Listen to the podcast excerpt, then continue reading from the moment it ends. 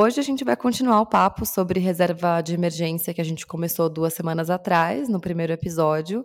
Inclusive, se você ainda não ouviu aquele outro, a gente recomenda que você volte e comece por lá, antes de ouvir esse. E aí volte para continuar e terminar de ouvir essa, esse episódio que a gente achou tão importante, porque é o nosso primeiro investimento, né? O nosso o começo da nossa jornada como investidoras e a gente acha que ele é bem essencial. Então, valeu a pena ter dois episódios e a gente espera que vocês gostem.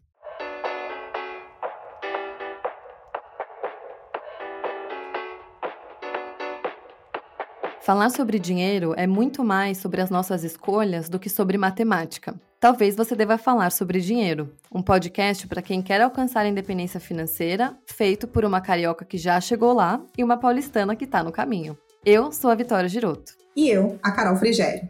Aqui, falar sobre dinheiro não é tabu e a gente ama. Bora?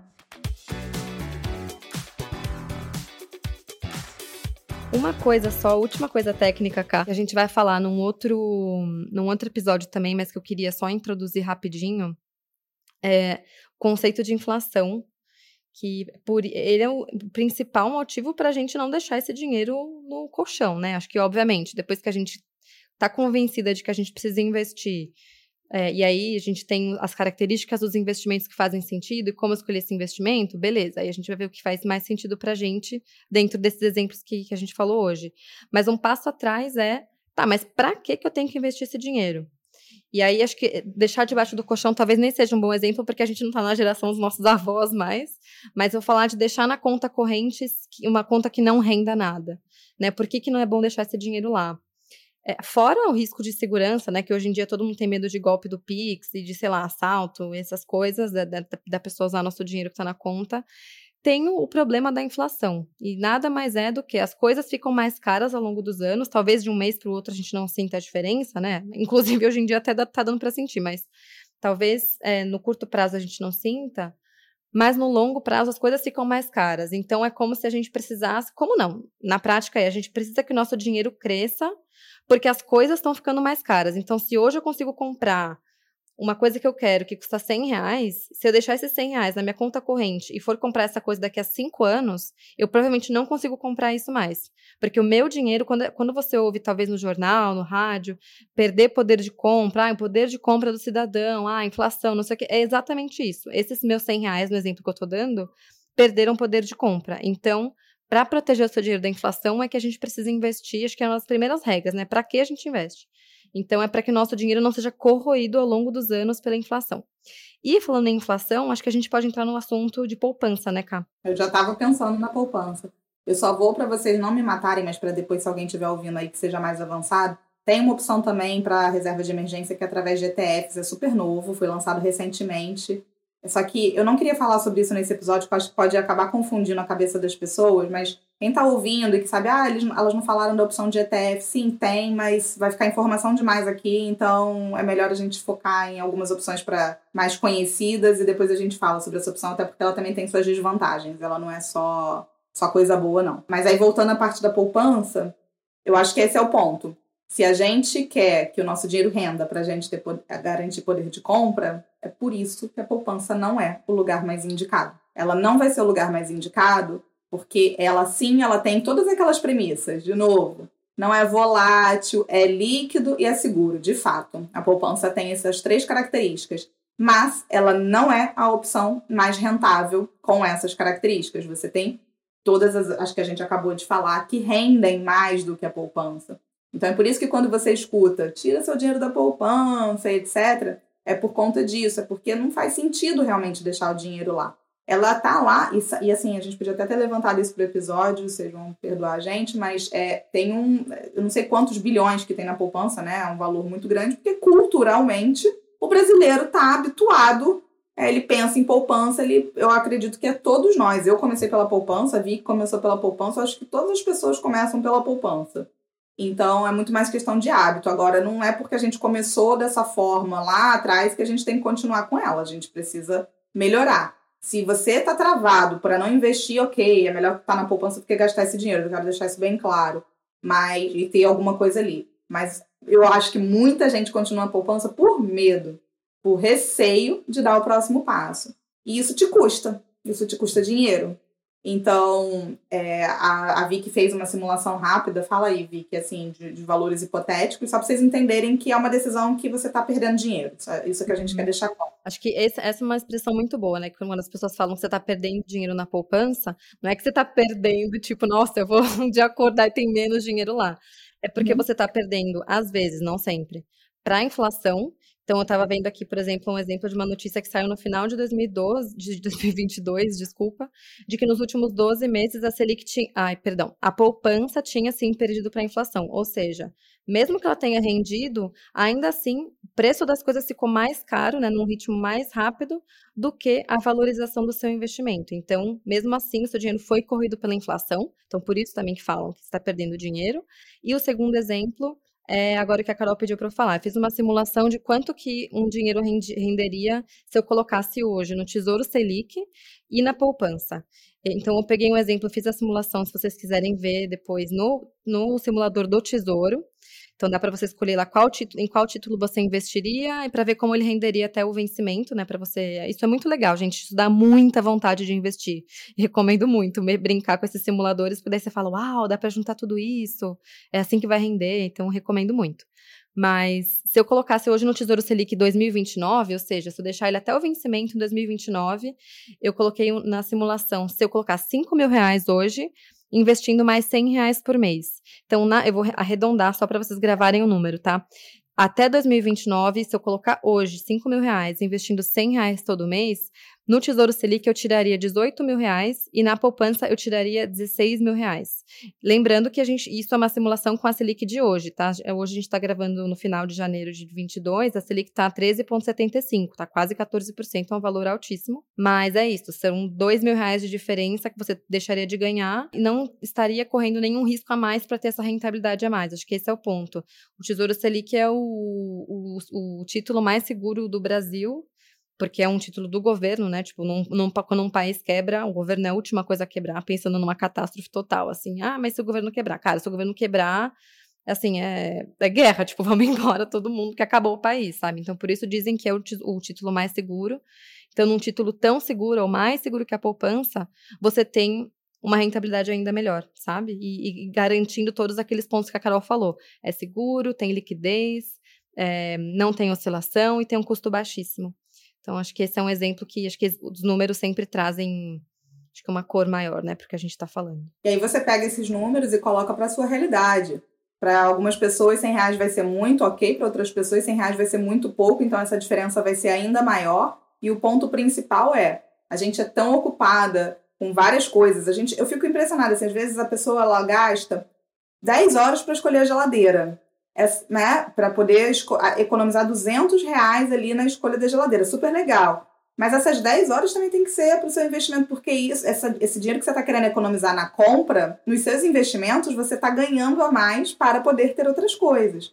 Então, quando a gente muda essa chave na nossa cabeça, a gente começa. A, é esse é o fazer o dinheiro trabalhar para gente. Quando a gente fala de fazer dinheiro trabalhar para gente, é a gente entender essas rentabilidades, porque é o nosso suado dinheirinho que está ali e que você quer otimizar isso. Não é só focar em ganhar mais, isso é super importante, mas também fazer com que os seus rendimentos atuem para você. Uhum. Um outro ponto legal de falar também é que é independente da simulação, que ela pode variar conforme os seus números, por que, que é uma decisão que você não deveria pensar muito de que a poupança não é o melhor lugar? Porque a regra dela foi feita para render menos que a Selic. Então a regra dela foi feita para, independente do que estiver acontecendo, ela vai render menos do que aqueles investimentos que a gente falou.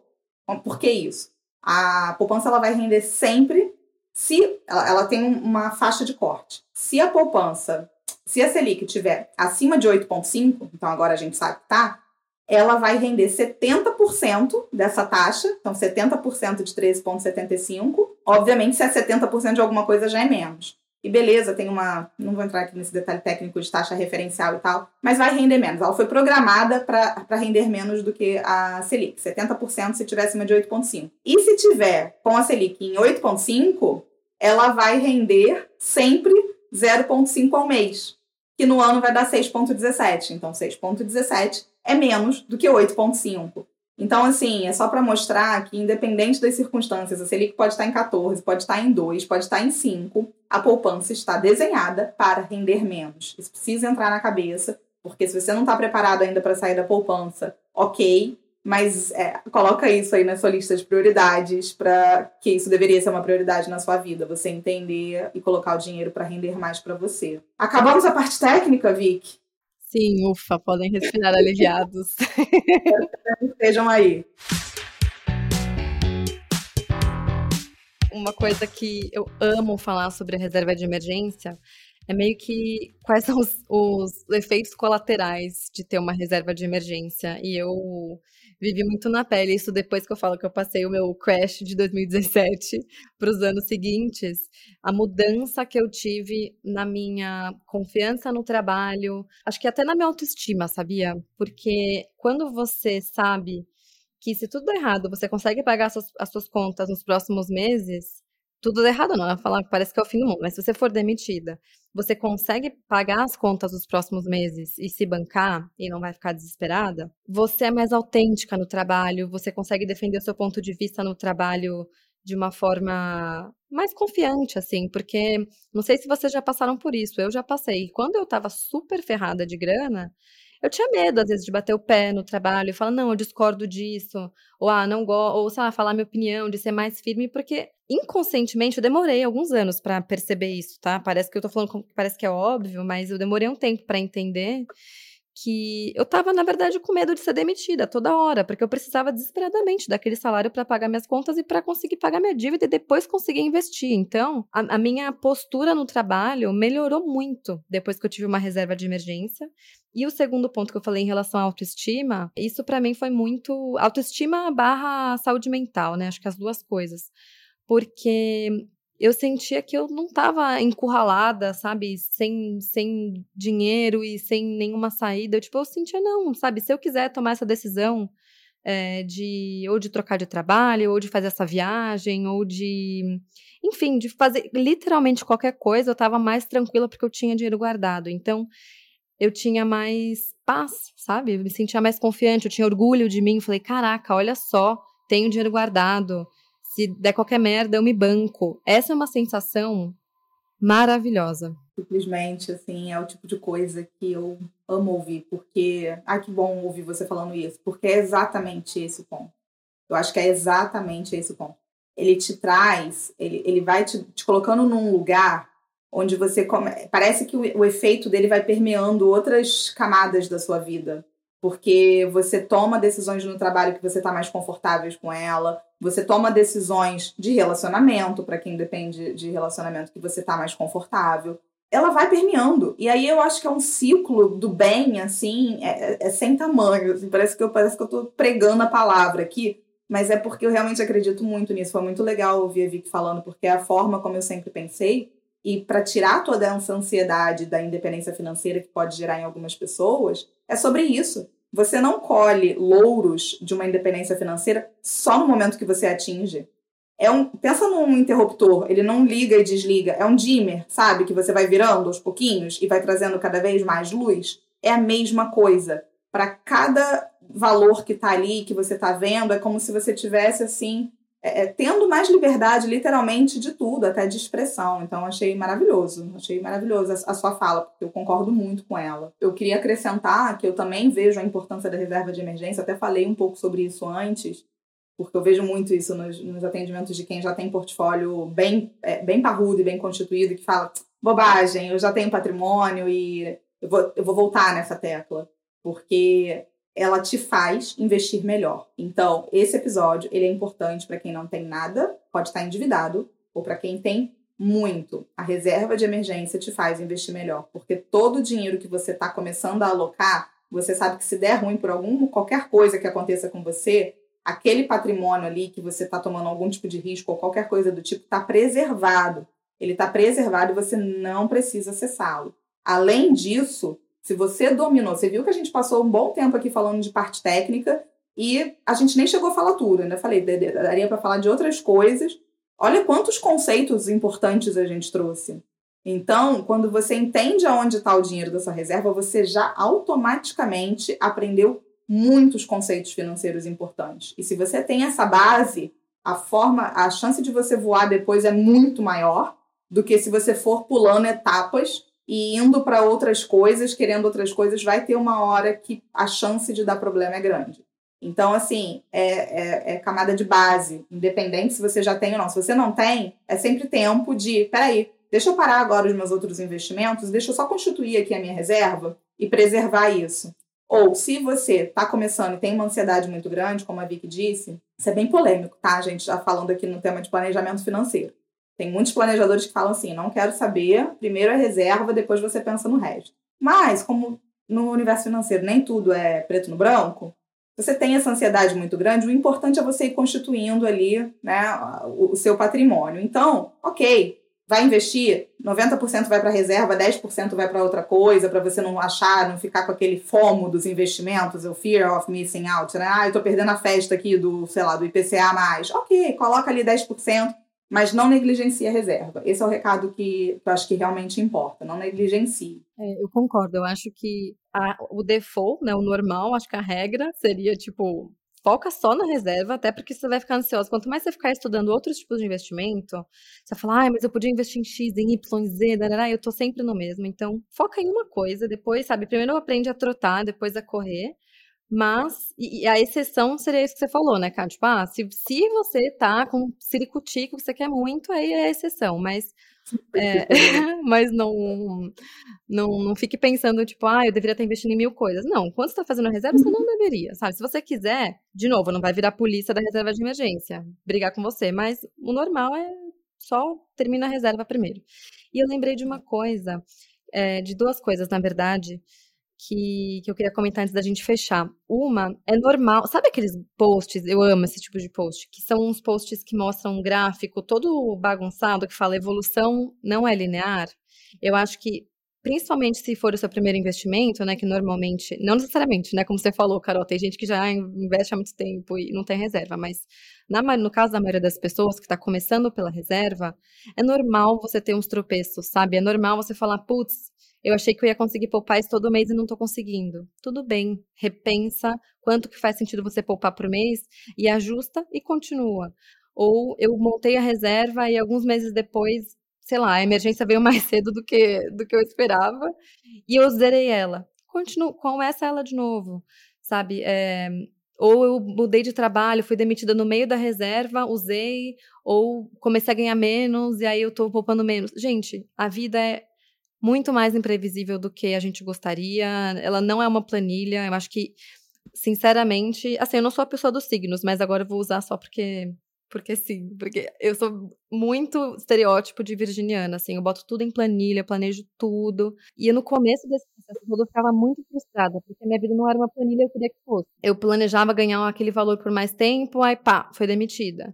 Ou eu queria poupar sempre o valor X eu percebi que não estava conseguindo. Enfim, sabe? A vida não é uma planilha, então calma. Acho que fica mais fácil esse, essa, tra essa trajetória se você já partir do pressuposto que você vai que não vai ser uma jornada perfeita, sabe?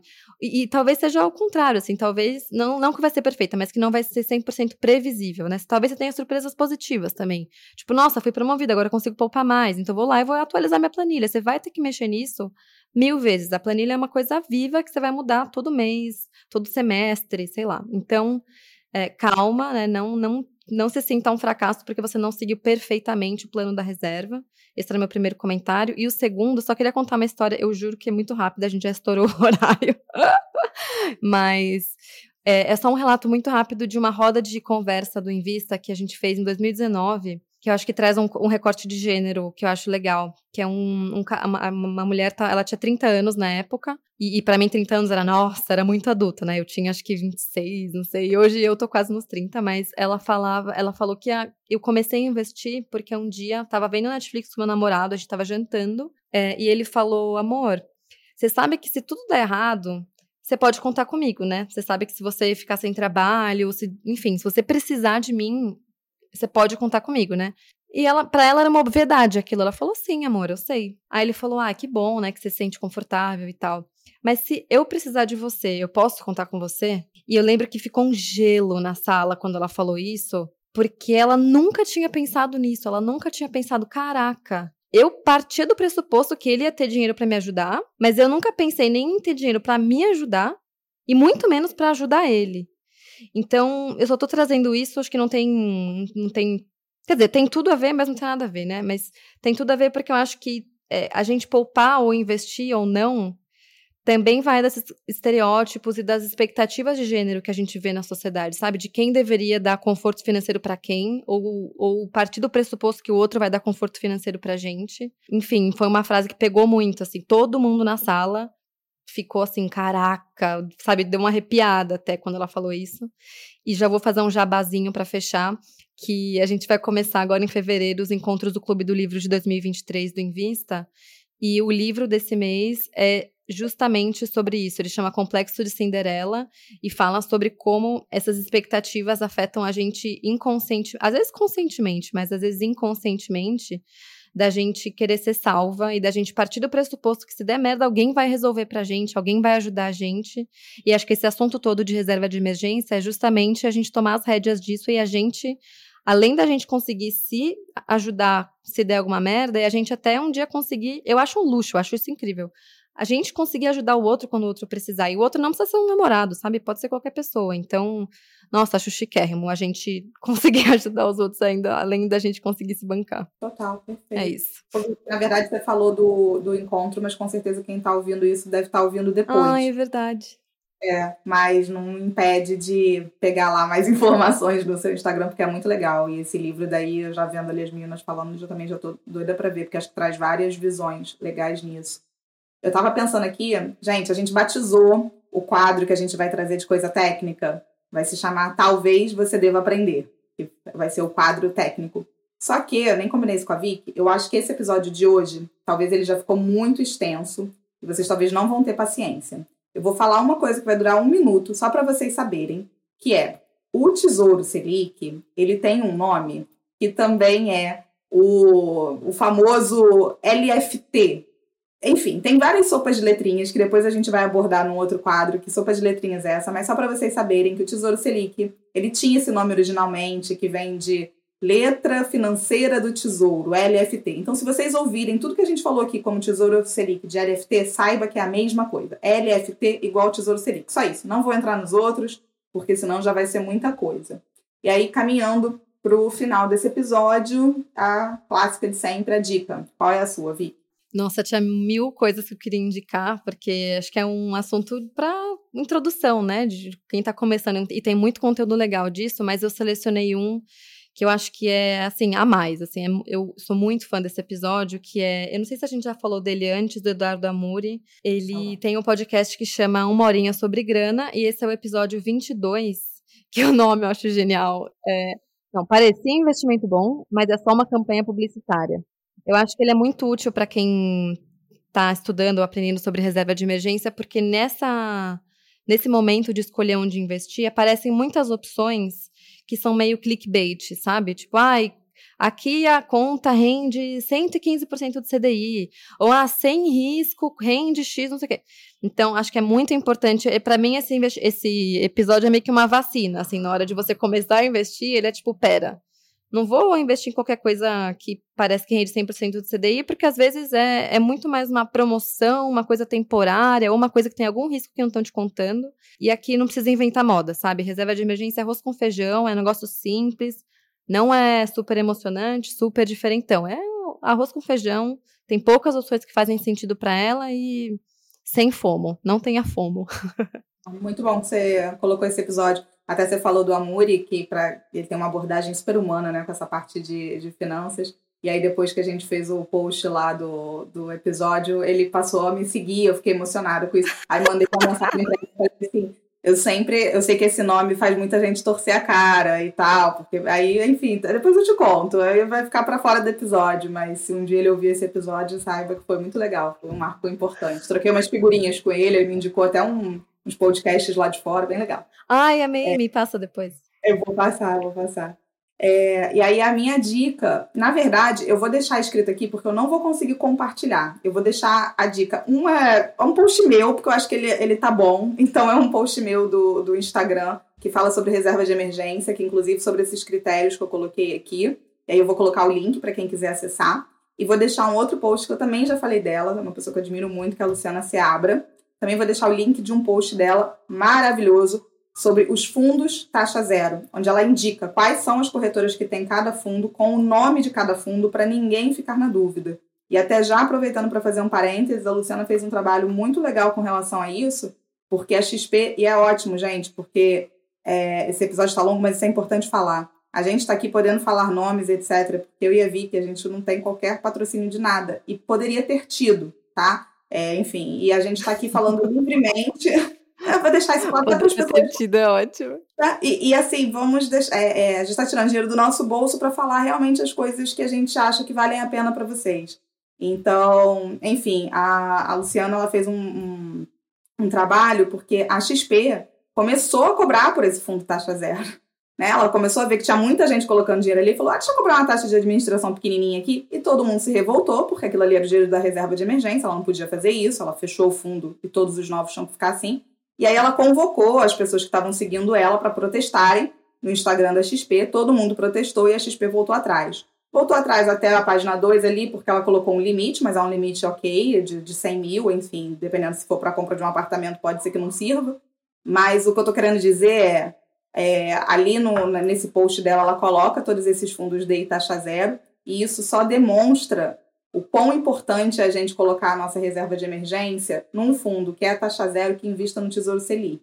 Porque no final das contas, nenhum, ninguém que está administrando aquele fundo ali, ele tem, ele, ele pode mexer, né? Ele, ele, não, ele não tem como mexer em nada do que está ali, é 100% Tesouro Selic. Então você não vai ter surpresinha de um dia caiu alguma coisa, de um dia não caiu. Então, quem estiver querendo investir via fundo, eu realmente bato nessa tecla. Não vai no DI que paga 102% e papapá. Vai nesse e garanta a, a, a estabilidade ali, a não volatilidade, na verdade, é essa palavra, dos seus investimentos. Vou deixar o link.